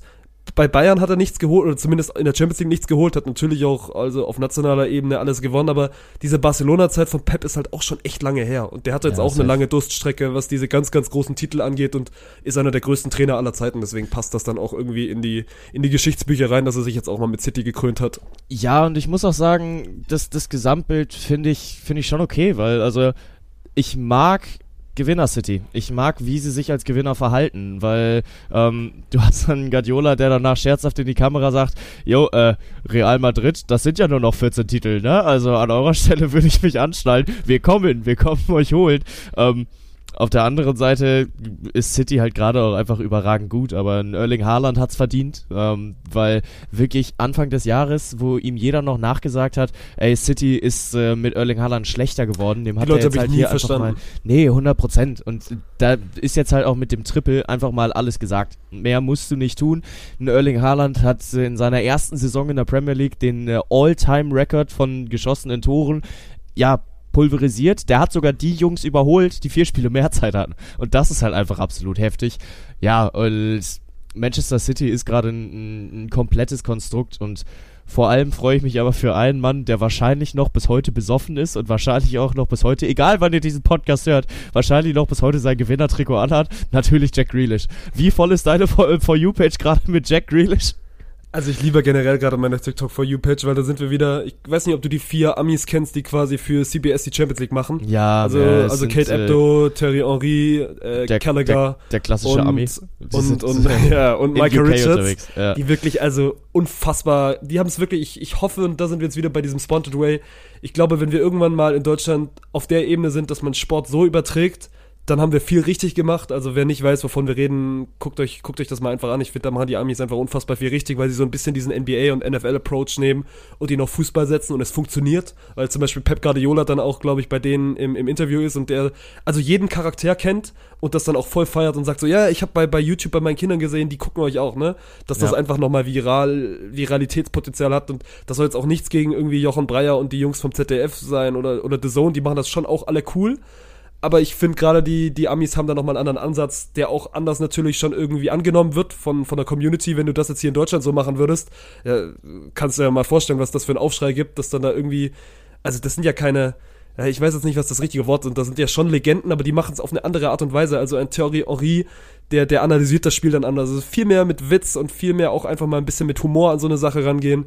Ja. Aber das, also gut, jetzt bin ich wieder, hab meinen Faden verloren. Wo sind wir eigentlich hergekommen? Ja, über deine TikTok for You Page, dass die gerade Über meine. TikTok ja. for You Page und das, ja, dass äh, Jack Grealish der, der geilste Motherfucker in den letzten Tagen war. Ja, weil der Ja. auch der spielt kein gutes Champions League Finale, weil er nicht so wirklich seine Momente hat, aber äh, er gewinnt die Party und das ist am Ende das Wichtigste. Ja, also vielleicht noch mal einmal kurz, um auf die auf die vier Jungs und Mädels da einzugehen von von CBS. Ähm, ich finde es auch wirklich überragend, was die machen, weil die bringen ein, einen Witz und eine Romantik in dieses Fußballspiel zurück, wie sie lange gefehlt hat und wie du sie im, im Deutschen auch nicht vermittelt bekommst. Ähm, und da muss ich vor allem halt mal Heads off zu, zu Thierry Henry zücken, weil äh, ich weiß nicht, ob du seine Interviews danach mit Erling Haaland und Grealish gesehen hast. Ja, yeah, Grealish fragt ihn so, oder nee, genau, also Henri fragte quasi Grealish, ja, du warst echt in der Saison auch nicht gut. Also dieses, was aber natürlich auch nur ein Henri fragen kann, weil er einfach ein Motherfucker, also Weltstar ist Ja, in seinem Land ja. und in seiner, in seiner, in seiner Sportart. Und natürlich hat dann auch ein, ein Jack Grealish einfach Respekt davor und bei Erling Haaland ist es ja genauso, aber diese Ja. Ebene, die die beiden auf einem Interview oder in einem Interview haben, das kriegt ja kein Journalist hin. Also Ja. du kannst noch so gut gewesen sein in deinem Studium, du schaffst das nicht, was so ein, also was so ein Fußballprofi dann dir auch irgendwie für Fragen stellen kann. Und das macht das Ganze ja besonders. Und das, also, das schaffen die ja alle. Also sowohl Ja. eine Kate Abdo schafft das, die nicht aus dem Sport kommt, aber auch ein Micah Richards, der bei, der bei Man City quasi oft nur eine Nebenrolle hatte und über, über Callagher müssen wir nicht reden, der auch ein absoluter Superstar so. Und diese, diese Zusammensetzung, und natürlich dann aber auch, wie sie ihre Rollen, natürlich spielen die alle auch irgendwie Rollen, aber wie sie die dann auch durchziehen und dass das dann Ja. irgendwie auch weltweit einfach so anerkannt ist. Und ey, die ganzen Fußballspieler, safe hat sich ein Erling Haaland oder ein Jack Grealish viel mehr auf dieses Interview gefreut als irgendein, irgendein dahergelaufener norwegischer Journalist. Ja, und gerade bei Erling Haaland merkst du ja auch einfach, wann er Bock auf ein Interview hat und wann nicht. Und äh, Ja. wir, wir kennen alle diese Videos, wo er gefragt wird, ey Erling, du sch- schießt in deinem ersten Champions League Spiel drei Tore, krass, wie fühlst du dich? Gut. Ja. Ich fühl mich gut. Und Da, da kann. Erling Haaland auch wie so ein kleines Arschloch sein, ne? Der Ja. lässt dann auch schon mal gerne, gerne Journalisten auflaufen. Ja, safe. Aber dann ist er da im Interview und das ist wirklich ein Moment, der schafft mir Pipi in die Augen, ne? Weil da steht ein Erling Haaland mit seinen 22 Jahren, hat gerade alles gewonnen, was es im Weltfußball zu gewinnen gibt. Ähm, und steht dann neben einem Thierry Henry. Hast du Tipps? Also, äh, wenn du mir eine Sache nennen könntest, die ich verbessern könnte, hast du einen Tipp. Und du siehst auch, wie Thierry Henry von dieser Frage völlig überrascht wird, wie er Ja, absolut natürlich. keine Ahnung hat, wie er darauf reagieren soll, sagt dann aber, yo, ey, hör mal, du hast gerade die Liga, in der ich auch gespielt habe, kaputt gebombt. Ähm, du, du bist, was du tust, ist second to none. Also niemand kann das erreichen, was du hier gerade erreichst. Das Einzige, äh, wo- woran du vielleicht arbeiten kannst, ist äh, dein, dein rechter Fuß. Wenn du mit deinem rechten Fuß genau die Hütten machst, die du mit deinem linken Fuß machst, dann schießt du hier jede, jedes Wochenende 100 Tore. Und ich bin mir zu 100% sicher, dass Erling Haaland mit einem so fucking guten rechten Fuß aus dieser Sommerpause rauskommen wird. Weil das ist ein Arbeitstier und wie, wie bodenständig er dann auch auf dieses Interview reagiert hat und dann gesagt hat, jo, äh, stimmt, aber ich meine, ich bin 22, ich habe enormes Entwicklungspotenzial. Guckt Ja. euch an, wo ich hergekommen bin, wie ich bei Dortmund gespielt habe und wie ich jetzt spiele, das sind Welten und von daher, ich, ich möchte immer lernen und ich möchte hier von den Besten lernen und das ist halt einfach, also, wow, das war wirklich, äh, du gewinnst gerade die Champions League und guckst erstmal, wie du dich noch verbessern kannst. Finaler Shoutout von diesem Champions League Samstag geht von mir raus an Ilkay Gündogan, der glaube ich wieder einfach mal gezeigt hat, dass er in Deutschland, also er ist immer noch underrated, weil viele glaube ich nicht checken, wie wichtig und vor allem wie einfach, wie unfassbar gut Ilkay Gündogan ist, weil das geht unter Pep Guardiola in diesem City-System wird das noch deutlicher, vor allem dann auch, also zusammen mit Rodri und mit Kevin De Bruyne, weil du hast schon kurz gemerkt, als De Bruyne dann verletzungsbedingt raus musste, also sie haben ein bisschen gebraucht, um das dann irgendwie aufzufedern und äh, wie Gündogan dann auch in der Phase einfach übernimmt und vorangeht. Und dann können wir quasi die, die richtige Transition zur Nationalmannschaft machen, wo er eben dieses Gesicht auch noch nicht so wirklich spielen darf, weil aber auch einfach, Also, weil, glaube ich, auch, ich weiß nicht, ob ihm Hansi Flick ihm diese Rolle zutraut oder ob er dann eher in Richtung Jo Kimmich sagt, für mich ist aktuell Ilkay Gündogan by far der beste deutsche Nationalspieler. Also im Mittelfeld, Ja. wenn wir jetzt, wenn wir jetzt über die, über die Position reden. Äh, Für mich brauchst du es nicht nur aufs Mittelfeld beschränken, weil auf den anderen Positionen suchen wir gerade die Weltklasse. Eigentlich wollte da, da sagen, brauchen ja. wir nicht drüber reden. Also er ist der Beste bei uns im Kader. Ja. Und das Standing hat er gefühlt noch nicht so wirklich. Nö, das, das unterschreibe ich auch. Also vor allem finde ich, wird's dann immer deutlich in, in der Crunch-Time. Also das ist ja wirklich jedes Mal, wenn City auf die, auf die Saisonfinales zusteuert, dass ein Ilkay Gündogan zu Prime sie dann wird. Also dass er wirklich dieses Spiel an sich reißt. Hat er jetzt auch, äh, hatten wir schon drüber geredet, den FA Cup quasi im Alleingang gewonnen mit äh, zwei Buden, hat auch hier im, im Champions League Finale wieder eine gute Figur abgeliefert und keine Ahnung, im, im deutschen Dress kommt er gefühlt einfach nicht so richtig an. Also er, er findet da seine, seine Leaderrolle nicht, vielleicht weil dieses zentrale Mittelfeld halt mit Jo Kimmich als Lautsprecher da schon besetzt ist. Ich weiß nicht, woran es liegt, das, weil vom Ding her ist es ja das, das obviouslyste überhaupt, dass ein Ilkay Gündogan gerade zehnmal besser als Jo Kimmich spielt. Ja, und es wäre ja, also, wenn du jetzt auf diese EM 2024 blickst, das ist rein theoretisch, also es wäre, gut, diese EM in diesem Jahr, das wäre dann Prime Ilkay Gündogan, aber ich bin mir sicher, dass er diese Form irgendwie nochmal für ein Jahr konserviert bekommt. Also und dann Ja. hast du ja eigentlich rein theoretisch einen Prime Jo Kimmich und einen Prime Ilkay Gündogan und dann, das ist ein unfassbar gutes Mittelfeld, das ist genauso gut wie Kroos und Kedira damals 2014 gewesen sind. Ne? Also daran liegt es dann nicht so und das ist, am Ende ist das Mittelfeld trotzdem noch irgendwie ein Herzstück von dieser Mannschaft und dann gucke ich auch in die anderen Nationen so, zeigt mir doch erstmal ein besseres Mittelfeld. Also klar, Frankreich ist unfassbar gut besetzt und, und gerade auch die Spanier und irgendwie die, die Holländer und jetzt vergesse ich wahrscheinlich eine Nation. Wir heben uns da nicht ab, aber wir müssen uns da nicht verstecken. Wir haben eigentlich die richtigen Leute, aber wir kriegen es nicht irgendwie hin, also wir kriegen es irgendwie nicht hin, dass die dann auch den besten Fußball im Nationalmannschaft-Trikot spielen. Ja, äh, vergiss mir die Engländer nicht mit einem Jude Bellingham. Stimmt, England der habe ich dir wahrscheinlich jetzt rausgelassen. Äh, ja, auf jeden Fall. Aber am Ende, äh, weiß nicht, ist Deutschland wieder zu dämlich. Also wenn du es dir dann anguckst, guck dir an, wer da jetzt gegen, gegen die Ukraine auf dem Feld stand. Du hast da einen Jo Kimmich spielen, du hast da einen Leon Goretzka spielen, du hast einen, äh, ja keine Ahnung, so genau habe ich mir die Aufstellung nicht angeguckt, aber äh, du hast Kai Havertz, der wirklich überragend performt hat. Wirklich der einzige Deutsche, über den ich an diesem Wochenende meine, meine Hand halte, weil eine unfassbare Performance, die der abgeliefert hat. Ähm, und irgendwie in dieser deutschen Nationalmannschaft kriegst du auch überhaupt keine überhaupt keine keine Leidenschaft entfacht. Und das ist was mich so unfassbar abfuckt, weil klar kannst du jetzt darüber kommen, ja mein Gott, ist nur ein Testspiel, aber du musst mal diesen diesen Vibe loswerden, dass wir gerade nur Testspiele spielen, weil wir kriegen keine Pflichtspiele mehr bis zur EM und wir kriegen überhaupt nicht mehr die Möglichkeit uns irgendwie auf einem äh, mit einem Charakter zu messen, dass du sagst, okay, jo, das können wir jetzt mal mit einem Achtelfinale oder mit einem dritten Gru Gruppenspiel vergleichen.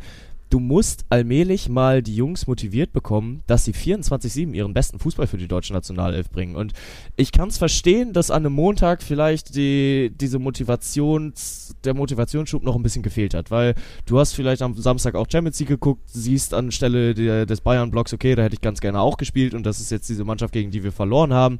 Ähm, die Jungs, die mit der National, ach, mit den Champions League Spielern unterwegs waren, die sind jetzt gerade auch nicht hier. Die Saison war sowieso schwierig, vor allem jetzt für die Bayern, für die Dortmunder, dass da jetzt gerade die Motivation noch nicht zu 100% da ist.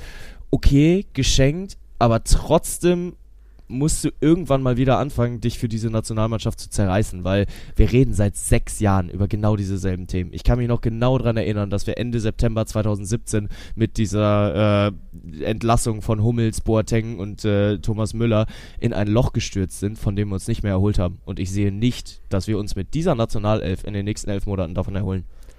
Ja, und sie müssen diese jetzt genau zwölf Monate nutzen, weil guck mal auf, auf den Tacho so, genau heute, also wir nehmen jetzt an einem Mittwoch rauf, genau heute in einem Jahr steigt die EM. Also Ja. hier in Deutschland, das ist eine Riesenchance. Viele reden irgendwie von einem Sommermärchen 2.0, was ich ja nicht richtig mitgen äh, mitgenommen habe, weil ich da noch nicht so weit war. Ich weiß nicht, hast du? Also du hast 2006 schon, hast du, du hast das als Fußballfan verfolgt? Ja, 100 Prozent. Also das, Weil das war ja bei mir nicht so. Bei mir war, bei mir ging es erst danach los. Ja. Ja. Und ich Also- glaube, für viele, also ist ja eine Riesenchance. Es kann wieder so, so, so, so was Besonderes werden, aber nicht mit der aktuellen Truppe. Und ich weiß, wo diese ganzen Entschuldigungen oder, oder Aussagen herkommen, von wegen, ja, es ist eine lange Saison gewesen und ja, das will ich auch nicht ankreiden und trotzdem musst du, musst du in der Lage sein, die Ukraine zu schlagen. So, sorry, nichts gegen die Ukraine, aber auch diese Art und Weise. Ich habe mir das Spiel nicht angeguckt, aber natürlich äh, hier vor, vorbildlich wie ich bin, habe ich mich natürlich kurz gerade auf diesen Podcast vorbereitet und mir eine Zusammenfassung angeguckt. Also wie du die Tore kassierst, willst du mich verarschen? Dann kannst du, das, Ja. dann kannst du es auch wirklich gerade ganz lassen. Natürlich Ja. können die auf der anderen Seite auch irgendwie Fußball spielen, aber das ist ja quasi Arbeitsverweigerung, was wir in der Defensive machen. Und dass sich dann ein Jo Kimmich hinstellt, den Cantona macht und denkt, er hätte gerade das wichtigste Tor seiner Karriere erzielt und er hat einen fucking Ausgleichstreffer gegen die Ukraine in einem Testspiel gemacht. So, Per also das stimmt halt. 90.. Das stimmt's irgendwo nicht. Also Ja. so, also irgendwie die Realität ist da wo ganz anders. Und dann frage ich mich so, klar, so Hansi Flick hat jetzt dieses eine Jahr Zeit, aber wie du angesprochen hast, es gibt nicht mehr diese Banger-Spiele gegen England oder gegen Frankreich, wo du dann mal wirklich auf in Anführungszeichen maximalen Turnierniveau oder Wettkampfniveau testen kann. Nee, das ist, das kommt nicht mehr, Mann. Das sind jetzt deine deine deine Testspielgegner und dann mach doch bitte das Beste draus und probier irgendwie eine Einheit zu formen. Und probier irgendwie dieses Wir-Gefühl und ich weiß, das ist jetzt auch wieder so super deutsch, wieder über Mentalität zu reden, aber bei dieser Truppe fehlt mir jegliche Mentalität und ich habe äh, also im Hinblick auf 2024 aktuell jetzt nicht so den maximalen Nationalmannschaftshype und ich würde den sehr, sehr gerne haben, weil ich mich unfassbar freue auf eine Heim-EM und das wird für mich dann auch hoffentlich das erste Mal sein, dass ich irgendwie ein großes Turnier im Stadion verfolgen kann und dann will ich auch eine Mannschaft haben, mit der ich mich identifizieren kann und das kann ich aktuell äh, nur sehr, sehr schwer. Ja, ja, gut, okay. Ich meine, bei der Ukraine dürfen wir nicht vergessen, da spielt ein 100 Millionen Mann. also, der aber auch keine Michailo 100 Mudryk. Millionen wert ist. ja, keine Ahnung, also es war halt, du, du sprichst die Art und Weise dieser jetzt, ja, gefangenen Tore an. Für mich da exemplarisch dieses Ding, was Julian Brandt auf Hüfthöhe zu einem Matze Ginter zurückspielt, der völlig überfordert mit der Situation ist und du halt plötzlich eine 2 auf 1 Situation gegen Kevin Trapp hast. So, das ist, also, äh, sorry, das ist eh Jugendfußball. Also das sind Fehler, die machst du nicht als Profifußballer. Du weißt, dass es ein fucking schwieriger Ball ist. Du weißt aber auch an Ginters Stelle, okay, den muss ich jetzt irgendwie da, da rausjallern. Und das ist dann so eine Situation wie beim, oh, ich glaube, Kulibali war es, äh, der gegen Dortmund, äh, bei, gegen Stuttgart bei Dortmund unterm Ball hergetreten hat. Die darf ein 18-Jähriger machen, so einen Fehler, dass äh, ihm dann so ein Ball mal verspringt, dass er so einen Ball ähm, dann nicht, nicht kontrollieren kann oder was. Aber ein Matze Ginter, der mitunter einer der erfahrensten Nationalspieler ist, boah, das ist viel zu einfach. Also das ist wirklich viel zu einfach und ich sehe gerade nicht, dass, äh, dass diese Jungs das Ding rumreißen können. Also viele Leute haben sich gefreut, dass Jogi Löw weggegangen ist und dass Hansi Flick gekommen ist und wir brauchen jetzt auch wirklich keine Trainerdebatte aufmachen. Hansi Flick ist der Jahr richtige, Hansi. Flick ist, ist sehr gut, aber was mir gerade so ein bisschen fehlt, ist dieses Verständnis. Ich gefühlt wissen die noch nicht, dass es jetzt mal so langsam an der Zeit ist. Natürlich, ich, ich glaube auch an diese Truppe und glaube auch, dass sie dann in der EM-Phase einen ganz anderen Fußball zeigen werden, aber es geht ja auch einfach so wieder diesen, diesen Bock auf die Nationalmannschaft zu schüren und da wäre das, also Montag 18 Uhr in Bremen, du hast eine volle Hütte, du hast einen Gegner, den du rein theoretisch schon auch irgendwie an die Wand spielen könntest, dann mach es doch bitte auch einfach mal. Schaff Ja. oder zeig, zeigst der Außenwelt, dass du in der Lage bist, dieses ukrainische Team 3, 4, 5-0 aus dem Stadion zu schießen und dann ist auch erstmal wieder Ruhe und dann kann Hansi Flick auch erstmal wieder arbeiten und kann da irgendwie an seine, an seiner Mannschaft tüfteln. Aber sie kriegen diese Ruhe gerade nicht rein, weil sie sie auch sich einfach nicht verdienen, ne? Mit einem 3 Ja. zu 3 gegen die Ukraine, da verdienst du es da verdienst du es dir nicht drüber, irgendwie dann wieder ruhig weiterarbeiten zu dürfen, weil natürlich kommen dann alle wieder aus den Löchern gekrochen und sagen so, da halten wir jetzt erstmal den Finger drauf, weil es aktuell einfach nicht gut ist. Und Ja. ich bin, bin sehr gespannt, ob sie diesen, diesen Turnaround jetzt mal noch irgendwann hinkriegen oder ob wir halt dann irgendwie durch dieses komische Gewässer in Richtung EM schippern und dann, dann, also brennt der Baum halt schon bevor das Turnier losgegangen ist. Und im Turnier selber wird es dann ja wieder genug Baustellen geben, weil so läuft das ja immer. So 2014 sind wir auch nicht durchmarschiert und sind dann am Ende Weltmeister gewesen und alle liegen sich in den Arm und, und juhe, juhe und alle sind glücklich, ne? Weil es ist ja dann schon immer, also es kommen noch genug Baustellen und jetzt sind noch zwölf Monate zu gehen und gefühlt passt jetzt schon überhaupt nichts in diesem Laden. Ja, ja, und äh, wo du die WM gerade auch ansprichst, das äh, war letztens eine geile Statistik, Statistik die ich gesehen habe. Ähm, das letzte K.O.-Spiel bei einer Fußball-Weltmeisterschaft von Deutschland liegt inzwischen neun Jahre zurück. Es war das Ja, WM-Finale klingt krank, ne? 2014 und es wird bis mindestens 2026 so bleiben, dass wir zwölf Jahre lang kein K.O.-Spiel bei einer Fußball-Weltmeisterschaft gespielt haben. Und das ist halt heftig. Aber ja, ähm, diese ganze Thematik dann auch immer, äh, die gerne dann auch von der deutschen Nationalmannschaft aufgemacht wird, so das Land kann sich ja gar nicht auf die auf die äh, Europameisterschaft freuen, weil äh, da wird kein Hype entfacht und die Medien hauen immer nur drauf. Ja, sorry, aber also da müssen sich die Spieler auch mal bitte Es liegt auch an der Mannschaft, ne? Also natürlich ist das irgendwie so ein Hin und Her von, von beiden, aber du brauchst doch auch irgendwas, was du, was du feiern kannst. Weißt du, Ja, du brauchst total. auch irgendwas, was du anfeuern kannst. Und du brauchst auch irgendwie eine Mannschaft, mit der du dich identifizieren kannst. Und vielleicht ist das jetzt gerade auch mein Lieblingswort, dieses Identifizieren mit einer Mannschaft, aber das fehlt mir einfach gerade und das hatte ich die letzten Jahre und das liegt jetzt nicht irgendwie daran, dass ich jetzt älter geworden bin oder mich vom Fußball entfernt habe, sondern die Truppe ist gerade einfach einfach weit davon entfernt, irgendwie Leute abzuholen und, und geilen Fußball zu spielen. Ja, Und sie können das eigentlich. fehlt so ein bisschen. Ja, mein neues Lieblingswort Disziplinität. Ja. Das sollte man auch irgendwie hier einbürgern. Ja, definitiv. Ne, und äh, man kann halt einfach nur hoffen, dass diese Premier League-Fraktion ein bisschen das, das Ruder in die Hand nimmt. Also da gucke ich gerade in Richtung eines Ilkay Gündoğans. Ilkay, mach vor allem, Da gucke ich vor allem in Richtung eines Kai Havertz, weil ich habe Chelsea wirklich wenig bis gar nicht verfolgt und ähm, dadurch, dass die Ergebnisse gekommen sind, die halt so gekommen sind, war ich jetzt auch nicht so überzeugt von einem Kai Havertz, aber meine Fresse, was spielt der einen guten Ball? Also vorne drin, wie der sich bewegt, wie der die Bälle festmacht, der setzt seinen 60-Kilo-Körper so unfassbar gut ein. Also der spielt ja auch bei Chelsea inzwischen die, diese Stürmerrolle und das hat dem Jungen äh, wirklich nochmal auf nächstes Level gehoben, weil er ist ein Weltklasse-Zehner, aber inzwischen ist er auch ein Weltklasse-Stürmer. Also natürlich bringt er nicht die Wucht mit, die Niklas Füllkrug mit hat und äh, ihm fehlt vielleicht auch noch so ein bisschen diese Torgefahr, aber wie er sich im Strafraum bewegt, das gefällt mir so unfassbar gut, weil also er legt sich in diesen in, in seinen Gegenspieler rein, kriegt den Ball aber dann noch vernünftig kontrolliert und ihn zu seinem zu seinem Mitspieler äh, gepasst oder im Zweifel halt auch nochmal einen Elfmeter rausgeholt. Kai Havertz kann ein Schlüsselspieler werden.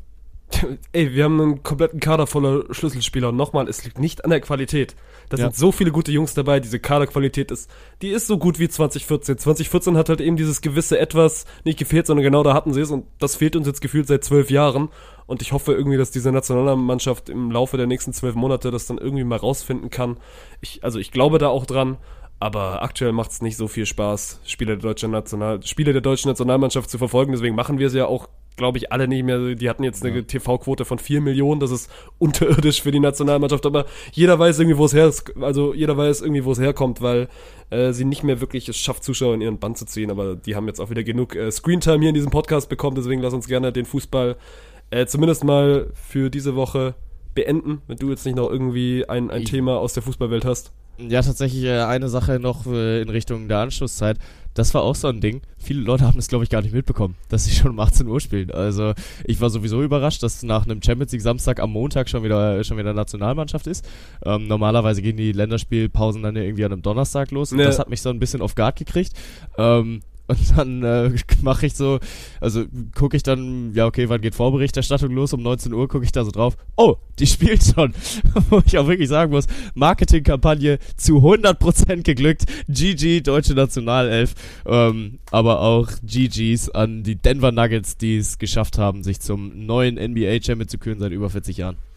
Und mir damit zumindest meinen letzten NBA-Take äh, ja, gelassen haben, weil ich habe wirklich bodenlos getippt über diese gesamten Playoffs, aber das am Ende, das am Ende ist aufgegangen, ja, weil, weil Denver einfach das bessere Team war. Und Ja. äh, das hat man, glaube ich, über alle fünf Spiele in dieser Serie gesehen. Ja, vor allem, weil Denver einfach klatsch war. Also alles, was Miami gemacht hat, war halt irgendwie gefühlt immer nur in den ersten beiden äh, Vierteln. So bis zur Halbzeit halten sie gut mit, bis ins dritte Viertel können sie standhalten, aber dann so irgendwie immer ab dem 60-60 fangen sie an einzubrechen. Und dann ist halt Denver da und dann schaffen sie es auch, äh, ihre PS auf die Straße zu bringen. Und haben halt einen unfassbar guten Nikola Jokic, der wirklich in jedem Spiel vorne weggeht und deswegen auch völlig verdient MVP wird. Ja, aber das war ja dann quasi die Storyline, die auch viele gesehen haben. Also wenn Denver dieses Finale gewinnt, dann wird Nikola Jokic auch MVP. Ich fand trotzdem, und das hast du ja bei dieser Truppe auch immer über die Saison gesehen, es wurde dann immer viel drüber geredet, ja, wer ist denn dann die zweite Scoring-Option neben einem Nikola Jokic, weil Jokic allein hätte nicht gereicht und da musst du dann auch mal ein Shoutout an Jamal Murray verteilen, der es echt gut gemacht hat, diese zweite Ja. Rolle angenommen hat, der auch in, in Crunch-Time-Situationen da war. Und auf der Gegenseite hat, keine Ahnung, gefühlt Jimmy Butler für mich das ein oder andere Mal den Ball dann auch zu häufig abgegeben. Ich hätte mir jetzt gerade in den letzten beiden Spielen vielleicht ein bisschen mehr Jimmy Butler Action gewünscht, obwohl er natürlich gut war. Der war überragend, aber es hat dann halt so ein bisschen, ein bisschen was gefehlt und Miami hat dann vielleicht nicht diese Scoring Power neben an Jimmy Butler, deswegen ich hätte mir gewünscht, dass vielleicht Jimmy noch in der einen oder anderen Situation mehr geschultert hätte oder es zumindest versucht hätte. Sie verlieren am Ende gegen das bessere Team, gegen das beste Team der Liga und deswegen ist es, ist es verdient, dass, dass die Denver Nuggets Meister werden. Aber was für ein geiler Motherfucker ist bitte Nikola Jokic, der das einfach dann auch lebt, ne, diesen Lifestyle zu sagen, ja gut, Job's dann so und ich würde jetzt auch gerne wieder nach Hause, nach Hause fliegen und mich um meine Pferde kümmern und der ja dann, ich weiß nicht, ob du das auf der Pressekonferenz gesehen hast, aber er hat quasi so mitbekommen, ja, dass die Parade erst am Donnerstag ist und er dann so, ah, muss ich da wirklich hin, weil wie gesagt, ich habe wichtiges Pferderennen so und meine, meine Pferde müssen gefüttert werden und ich kaufe dem das einfach auch zu 100% ab, ne? Das ist so Ja. Nikola Jokic, der sagt jetzt halt nicht so, das ist das Wichtigste in seinem Leben und der ist jetzt gerade an seinem Höhepunkt. Nee, Mann, der freut sich auch einfach, wenn er wieder zu Hause bei seiner Familie ist und dann wird er nächste Saison wiederkommen und dann einfach wieder seiner Arbeit nachgehen. Und das ist einfach dem sein Lifestyle. Und ich finde das irgendwie, irgendwie cool, dass, dass man das irgendwie so auch nach außen leben kann. Bei den ganzen, bei den ganzen Hyopies, die es da gibt, die da rumrennen in dieser Sportwelt, ist dann Jokic irgendwie auch eine, eine geile Ablenkung. Ja, ist halt mal sympathisch, dass es dann Geschichten vom von abseits des Platzes gibt, wie äh, Nikola Jokic dann halt wahrscheinlich so Thomas Müller-like vor seinem Pferd steht und mit den Hufen schart. Ähm, und es da halt dann mal nicht darum geht, dass da wieder irgendein Vollidiot mit einer Waffe rumrennt und äh, in was für einem Distrikt auch immer unterwegs ist. Äh, von daher ist es ganz schön, dass die NBA da auch äh, noch Positivbeispiele hat und ja, wir haben schon viel darüber geredet, wer denn diese LeBron-Nachfolge antreten wird. Und da musst du halt auch Nikola Jokic mal reinwerfen, der als äh, es als einer der wenigen äh, Non-US-Amerikaner mal wieder geschafft hat, MVP zu werden. Ich glaube insgesamt erst zum fünften Mal. Ähm, ja, weil auf der anderen Seite halt auch mh, einem Jimmy Butler vielleicht so ein bisschen diese, diese Konstanz gefehlt hat. Also jetzt auch in Game 5 hat er, glaube ich, wieder seine 21 Punkte aufgelegt, aber vor allem halt die letzten 12 von den, äh, von den Heat gemacht. Und natürlich ist es Crunch-Time und natürlich musst du in genau diesem Moment wiederkommen, weil äh, da lagen die Heat schon, schon ein bisschen weiter hinten und er ist dann derjenige, der dieses Spiel gerade nochmal rumdreht. Aber wenn du dann mal kurz rechnest, dann machst du in deinem vierten Viertel deine 12 Punkte. Ja, dann hast du in den drei Vierteln davor geschafft, sage und schreibe neun Punkte aufzulegen. Und das ist halt zu wenig. Und Ja, das weil er ist zu dann häufig, halt wie gesagt, das ist ja der Punkt, den ich davor Ja. gesagt habe, weil er zu häufig dann auch probiert, immer wieder andere Mitspieler reinzunehmen, was ja eigentlich ein guter Grundgedanke im sportlichen, sportlichen ist, aber gerade in so einem Finale, dann darf auch gerne ein bisschen mehr Superstar-Action sein. Aber ich will gar nicht so viel über Sportliche reden, ich finde es nur, also gerade, also gerade dieser Vergleich, ne, weil viele haben bei Jokic immer gesagt, ja gut, das ist ein super, super Spieler und der hat ja dann auch quasi diesen Back-to-Back-MVP-Titel bekommen. Ja. Aber er war halt nie so dieser Playoff-Spieler und viele haben dann immer gesagt, ja gut, es reicht halt nicht für ganz, ganz oben und die hat er jetzt ja alle Lügen gestraft, weil also dieses Denver Nuggets Team hätte auch meiner Meinung nach viele, viele andere Teams in den letzten Jahren geschlagen. Es gibt ja dann immer in Amerika gerne diesen Vergleich, so welches Team hätte denn ein Finale gegen Denver verloren? Und Denver war echt gut, Mann. Also die waren wirklich Ja. echt gut. Sie hatten mit Nikola Jokic einen Superstar, der so, so, so komplett ist, ne? Und das ist ja dann auch immer, also es gibt die Currys und es gibt die LeBrons, aber Jokic ist am Ende halt auch noch so ein Center, ne? Das ist jetzt nicht so Ja. die wichtigste Position. Viele gucken da immer in Richtung von Shaquille O'Neal, der natürlich nochmal eine andere Liga war. Aber Nikola Jokic, man, der wird jetzt ja auch die nächsten Jahre nicht schlechter, ne? Also, und auch bei dem, dem glaube ich, dass das jetzt halt sagt, gut, klar, sein Job ist getan, aber der wird dann auch nächstes Jahr wieder zur Arbeit gehen und wird dann auch nächstes Jahr wieder irgendwie oben mitspielen. Deswegen, ähm, ich glaube weiterhin, also mit einer der underratedsten Spieler, ne, weil er eben nicht dieser Superstar sein will, ne, weil er einfach Ja. irgendwie nochmal eigen ist, aber hat jetzt einfach sportlich allen bewiesen und äh, wird uns auch noch in den nächsten Jahren, äh, glaube ich, ganz schön viel Freude machen. Ja, und das ist ja auch so ein bisschen dieses Thema, selbst in den USA läuft er ja halt immer noch unterm Radar. Also Ja. ich bin gespannt, wie es dann jetzt ist äh, nach dem nach dem Back-to-Back MVP-Titel, den er bekommen hat. Ähm, aber am Ende gibt's halt immer noch Journalisten, die dann irgendwie in den USA rumrennen und sagen, ja, äh, der ist bestimmt gut. Und äh, einem einmal, also die, die sie dann halt, die, ihn auch permanent nur Joker nennen und gar nicht mal wissen, wer da eigentlich dahinter steckt und die, die sich auf diese Finals vorbereiten und sagen, jo, äh, ich habe jetzt noch nicht so viel von diesem Nikola Jokic gesehen. Wirklich Basketballjournalisten, die sich eigentlich 24-7 mit dieser Liga beschäftigen. Und das ist halt einer deiner fucking Besten, die du in der Liga hast.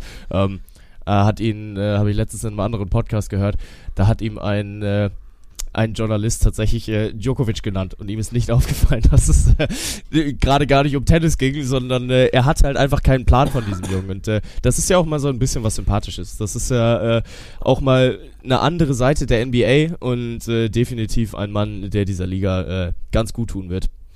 Ich würde Nikola Jokic auch gerne mal Tennis spielen sehen. Das wäre, wäre glaube ich, auch guter Content. Joker gegen Joker. Äh, was, was kommt dabei raus? Wir sind sehr gespannt. Oh, wir sind heute gut, gut, was die Überleitungen angeht, Mann. Wir hatten, also die Ja, Fußball-Transition war schon sehr clean so und die jetzt mit, mit Djokovic und, und Nikola Jokic lag irgendwie auch auf der Hand. Aber ich glaube, dann sind wir beim abschließenden großen Thema angekommen. Äh, er hat sich mal wieder gekrönt. Das 23. Mal ist jetzt auch alleine ganz, ganz oben, was die Grand Slam-Titel angeht. Nikola Jokic gewinnt in Frankreich oder in Paris die French Open, die Roland Garros, wie jetzt meine französische War- war das- Lehrerin war das sagen würde. Absicht? War das jetzt Absicht von dir oder was? Dass Nikola Jokic das gewinnt? Ja. Ja, nee, wahrscheinlich war es eher Djokovic, aber du hast mich, du hast mich in diesem ganzen Joker-Ding. ich, ich war gerade tatsächlich so, okay, war das jetzt einfach ein Meta-Gag, der wirklich gut nee, eingebaut aber war? Es, es oder wäre rein theoretisch ein guter Meta-Gag gewesen. Ja, ich hätte es Ja. mir nicht anmerken lassen dürfen. Djokovic hat natürlich gewonnen. Ja. ja, äh, Nikola Jokic in dem Finale dann äh, gegen Kaspar Rüth unterwegs gewesen. Ähm, ja, aber also wirklich heftig. Wir haben äh, wieder mal Prime Novak Djokovic gesehen und für mich hat dieses Finale ein paar Headlines geschrieben, weil als allererstes Mal ging es natürlich darum, ob äh, Sascha Zverev es jetzt schaffte, dann auch aus seinem Loch komplett rauszukommen und äh, gegen, gegen Rüd ins Finale einzuziehen, weil es grundsätzlich sicherlich möglich gewesen wäre, aber Sascha Zverev dann einfach nicht sein bestes Tennis gespielt hat. Äh, kam dann ja am Ende auch raus, dass er sich äh, den Oberschenkel so ein bisschen gezerrt hatte und deswegen nicht mehr die letzten Meter gehen konnte. Ging dann halt auch klar in drei Sätzen raus. Ähm, viel spannender fand ich dann aber, dass Rüd dieses Halbfinale gewinnt und danach da steht und sagt, ja, also ich bin jetzt eigentlich zufrieden. Also klar, ich äh, habe hier das, das Finale erreicht, das war mein Ziel und ich bin eigentlich schon zufrieden mit meinem, mit meinem Ergebnis. Und da muss ich sagen, das ist noch so dieser heftige Unterschied, den die junge Generation von dieser älteren Generation, die ja ehrlich gesagt nur noch Novak Djokovic ist. Also ein Rafael Nadal ist perma verletzt, ein Roger Federer ist zurückgetreten und Novak Djokovic hält diese Flagge hoch und gewinnt alles, was er irgendwie jetzt gerade noch gewinnen kann, weil diese junge Generation noch immer nicht so weit ist. Und wir reden schon seit drei, vier Jahren über diesen Generationenwechsel, aber die schaffen es nicht, eine Siegermentalität auf den Platz zu, äh, auf den Platz zu bringen, weil wenn du einen Novak Djokovic vor diesem Finale fragst, äh, was ein, also wie, wie er sich gerade fühlt, dann ist der so titelhungrig. Dann hat er Bock auf seinen 23. Grand Slam-Titel. Und ein, ein Rüd sagt dann, ja mein Gott, ich spiele jetzt halt ein Grand Slam-Finale äh, gegen, gegen Djokovic. Mal sehen, was, äh, was geht. Und ich möchte gar nicht ihm vorwerfen, dass er nicht diese entscheidende, entschiedene Biss, äh, Verbissenheit mitbringt, in diesem Finale dann auch als Sieger da vom Platz zu gehen. Aber wenn du irgendwo in deinem Unterbewusstsein diese Zufriedenheit zulässt und sagst, jo, ich habe mein Minimalziel erreicht, äh, ist doch, ist doch alles gut, ich bin jetzt im Finale, dann fehlen dir am Ende diese 2% Leistungsfähigkeit. Ach, keine Ahnung. Also ich, ich gebe da immer nicht so viel auf solche Interviews. Ich glaube, Rüd hätte schon auch dieses Finale sehr, sehr gern gewonnen. Und du sagst jetzt ja, vielleicht ist die, ist die junge Generation noch nicht bereit. Ich sag einfach, Djokovic ist noch zu gut. Also Novak Djokovic ist noch so gut, dass er auch noch, also keine Ahnung, wie viele Grand Slams, aber du sprichst ja gerade an, so ein Rafa Nadal wird ihm da nicht mehr groß in die Suppe spucken. Ich glaube schon noch, der wird die 25, 26 voll machen, weil er aktuell eben noch auf diesem unfassbaren Niveau ist und weil er eben auch keinen Nadal und Federer mehr gegen sich hat. Und das wird ja immer so ein bisschen mitschwingen, wenn wir über diese Tennis-Goats reden. Nadal hat immer gegen Prime Federer gespielt, ne? Und Djokovic hatte eben jetzt auch diese Phase, wo er die beiden nicht mehr in ihrer Prime abbekommen hat und deswegen vielleicht auch den einen oder anderen Grand Slam mehr gewonnen hat. Wir müssen uns nicht, nicht drüber streiten, das sind alles drei überragende Tennisspieler und es macht einfach nur Spaß, dass wir da irgendwie live mit dabei sein durften, wenn die sich gebettelt haben. Aber ich glaube einfach, Djokovic ist aktuell noch zu gut, ne? Er ist besser als sein Rüd und er ist auch besser als sein angeschlagener Alcaraz. Das gehört auch dazu, ne? Weil ansonsten wäre, glaube ich, auch vielleicht dieses Halbfinale schon anders gelaufen. Apropos dieses Halbfinale, hast du diesen einen Ball gesehen von Alcaraz? Also er verliert das Spiel Ja, haushoch, aber der ist, glaube ich, auch viral, äh, viral gegangen über alle Viral- jeglichen, viral- viral viral gegangen, gegangen.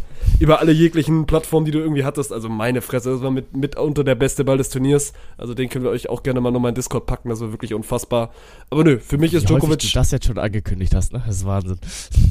dass wir uns das in Des, dass wir uns das Ja. mal in Discord anschauen werden. Okay, den Ja. packe ich jetzt wirklich gleich in den, Discord-Server. Ja. Ich bin gespannt. Ich, bin ich lasse mich an meinen Taten dann auch messen. Ich weiß, ich habe das glaube ich schon zehnmal versprochen, aber heute wird dann das erste Mal sein, wo wir das dann auch in, die, in die Taten setzen. Weil der Ball war wirklich krank. Der war wirklich krank.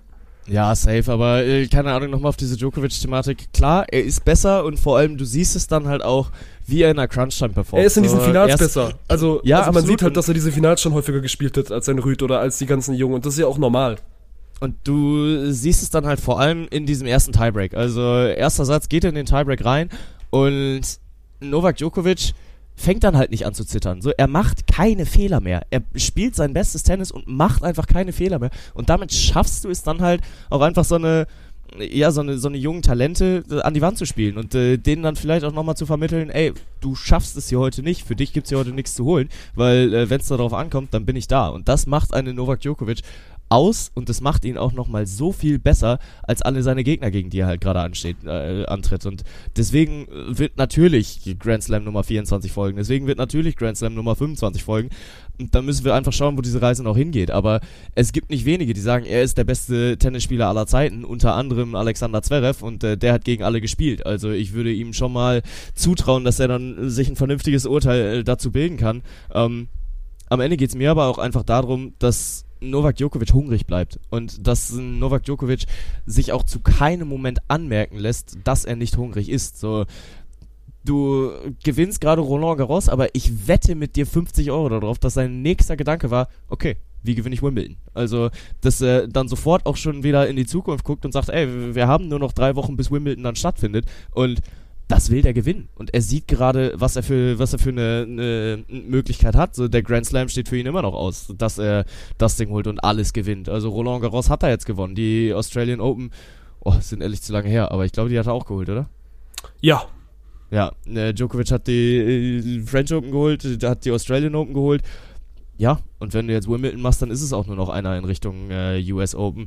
Und nächstes Jahr Olympia, da hat er das letzte Finale ja auch mal nochmal gegen äh, Sascha Zverev verloren. Von daher, es steht noch so ein bisschen in den Sternen, aber ich glaube, dass Novak Djokovic die nächsten Jahre übermächtig bleibt, weil ich nicht sehe, dass ihm jemand die Butter vom Brot nehmen kann. So der einzige, dem ich das zutraue, ist aktuell Daniel Medvedev.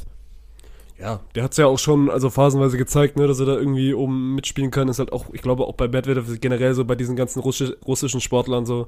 Es wird irgendwo im Unterbewusstsein schon irgendwie drin sein, dass das gerade alles ein bisschen, bisschen schwierig ist, was da in der Heimat abgeht. Oder was gerade dann auch irgendwie die Führungskräfte in der Heimat machen. Aber ja, also ich glaube, wir sind uns einig, dass Novak Djokovic uns noch eine ganze Weile erhalten bleibt. Im Gegensatz zu einem Rafa Nadal, weil ich glaube, der wird auch jetzt irgendwann mal merken, dass seine Zeit dann auch leider gekommen ist, ähnlich wie ein Roger Federer. Und dann wird Djokovic erstmal weiter gewinnen, ne? weil der wird auf jeden Fall ja. noch ein, zwei Runden drehen und dann mal gucken, in welche, in welche Sphäre er da irgendwie vorstoßen kann. Aber also es wird schon auch noch irgendjemand aus dieser jungen Generation geben und es gibt jetzt ja nicht nur Medvedev und der ist jetzt ja auch nicht mehr junge Generation, aber gerade so Rüd, Alcaraz und auch Zverev, Mann, die werden schon noch ihre, ihre Steps machen und dann äh, wird es da die nächsten Herausforderungen geben. Ja, für Zverev gilt jetzt einfach auch nochmal ein bisschen abzuwarten, okay, was, was geht in Wimbledon, ist äh, halt auch historisch gesehen einfach nicht sein bestes Turnier. Ähm, er mag Rasen nicht so dolle. Ja, äh, sagt er auch, äh, ja, für in Wimbledon wird es für mich wahrscheinlich auch wieder nichts zu gewinnen geben. Er spielt jetzt sein Vorbereitungsturnier in Halle. Äh, das ist halt dahingehend so mal ein bisschen Entwarnung, weil Sascha Zverev äh, ja, äh, sein, sein Oberschenkel offensichtlich dann doch noch mitmacht und äh, diese Zerrung, die er sich da geholt hatte, dann relativ schnell auskuriert war. Äh, und dann sind wir einfach mal gespannt, was da in Wimbledon geht. So, er hat es noch nie über das Achtelfinale hinaus geschafft, von daher gilt es jetzt auch nochmal abzuwarten, ob da was geht. Und äh, ich glaube, ich hatte gerade übrigens gesagt, das Finale war gegen Djokovic bei Olympia, aber das war Halbfinale. Äh, muss ich mich da nochmal eben korrigieren. Ähm, ja, aber grundsätzlich, äh, Tennis macht schon wieder Laune. Also das ist schon, schon ganz cool, da jetzt gerade vor allem halt einem Novak Djokovic beim, beim Spielen und bei seiner Freude, die er auf dem Platz hat, zuzusehen. Strich drunter. Wir wollten unter einer Stunde bleiben, wir haben es heute wieder knapp nicht geschafft. Aber äh, glaube ich, war das allen, allen trotzdem eine runde Episode. Und wenn wir eh schon gerade dabei sind, über Wimbledon zu reden, da ist noch ein bisschen hin. Ich glaube, Wimbledon fängt, es ist immer Anfang Juli, glaube ich. Also ja, geht ja, immer, Juli. Äh, immer Anfang Juli los. Genauso wie die Tour de France bangt. Bist du, bist du, bist du bereit für dein erstes großes Radsportabenteuer? Ich bin bereit tatsächlich, weil also man muss ja auch sagen, da zu der Zeit wird nicht mehr so viel anderes äh, übertragen werden, ja. weil äh, ja U21 EM geht jetzt äh, Richtung Ende Juni los. Ich glaube, da haben wir nächste Woche äh, dann das erste Spiel. Ja, und dann äh, haben wir auch noch ein bisschen Zeit, bis Frauen-WM losgeht. Von daher, ich werde ein bisschen Zeit haben, mich da auch mal mit Rad Radsport zu beschäftigen. Nächste, also meine zweite Serienempfehlung heute schon im Podcast. Also du bist ja auch großer Drive to, Drive to Survive-Fan. So dieselben Macher haben sich jetzt ja quasi die letzte Tour de France-Saison oder die letzte Tour de France-Ausgabe geschnappt und haben da, also ich habe bis jetzt nur eine Folge gesehen, die hat mir schon sehr gut gefallen, haben das, glaube ich, so irgendwie achteilig aufbereitet auf hier diesem großen Streaming-Anbieter mit einem N. Äh, das kannst du ja auf jeden Fall mal, mal reinziehen und ansonsten ja, was ist diese Woche so los? Es ist keine German Beach Tour, was sich super, super komisch anfühlt, ne, dass wir jetzt quasi jetzt ja. zwei ganze Wochen ohne GBT auskommen mussten. Und ansonsten, ich weiß nicht, hast du dich, hast du dich irgendwie schlau gemacht, was wir den Leuten ans Herz legen können? Ja, gut, also Kanada Grand Prix steht natürlich an, Formel 1, wo man jetzt auch vielleicht mal ein bisschen Zeit hat, um sich darauf zu freuen. Ähm, Ja, also ich glaube, Länderspiele brauchen wir jetzt nicht empfehlen. Vielleicht äh, das Einzige, was da ein bisschen, ein bisschen interessant sein könnte, ist halt Nations League, äh, die Endrunde, die jetzt gerade ansteht. Aber auch da, ne, es ist halt immer noch die fucking Nations League und äh, sind Freundschaftsspiele mit einem anderen Beigeschmack, EM-Qualifikation läuft. Aber das größte Event, was dieses Wochenende stattfindet, ist das EHF Final Four in Köln. Ähm, wir haben die Champions League zu Gast hier bei mir in meiner Heimatstadt in Köln. Von daher, wenn ihr sowieso vor Ort seid, dann kommt mal vorbei. Ich bin da und äh, bin auch wieder als Host im Einsatz für die EHF.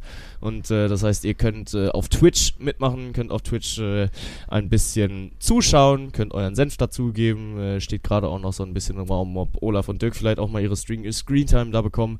Ähm, ja, aber es wird ein, ein rundum gelungenes Wochenende. Wir sind da von Freitag bis Sonntagabend äh, unterwegs und streamen live. Ihr werdet mein Gesicht da ein bisschen äh, vor Ort verfolgen können und ansonsten ist da halt auch noch eine deutsche Mannschaft in diesem äh, Champions League Final Four mit dabei mit dem SC Magdeburg. Von daher, da steht sportlich auch noch ein bisschen was auf der, auf der Rechnung. Ja, aber ansonsten wird es ein relativ sportärmeres Wochenende als sonst. Also da ist tatsächlich das Einzige, was so ein, so, was so ein bisschen raussticht, die, die Formel 1. Aber ja, ansonsten auch gerne mal einfach an einem Sonntag an den See gehen, weil das wird auch wieder ein gut wettriges Wochenende. Das klingt nach einem Plan für mich, weil ich habe das Wochenende frei, freue mich dann nächste Woche wieder auf GBT.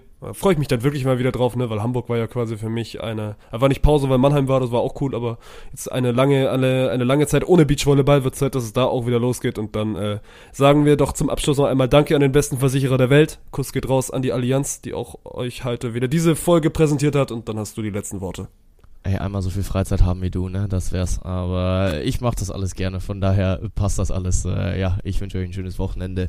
Und dann hören wir uns nächsten Mittwoch wieder. Von daher, bis dann. Ciao, ciao.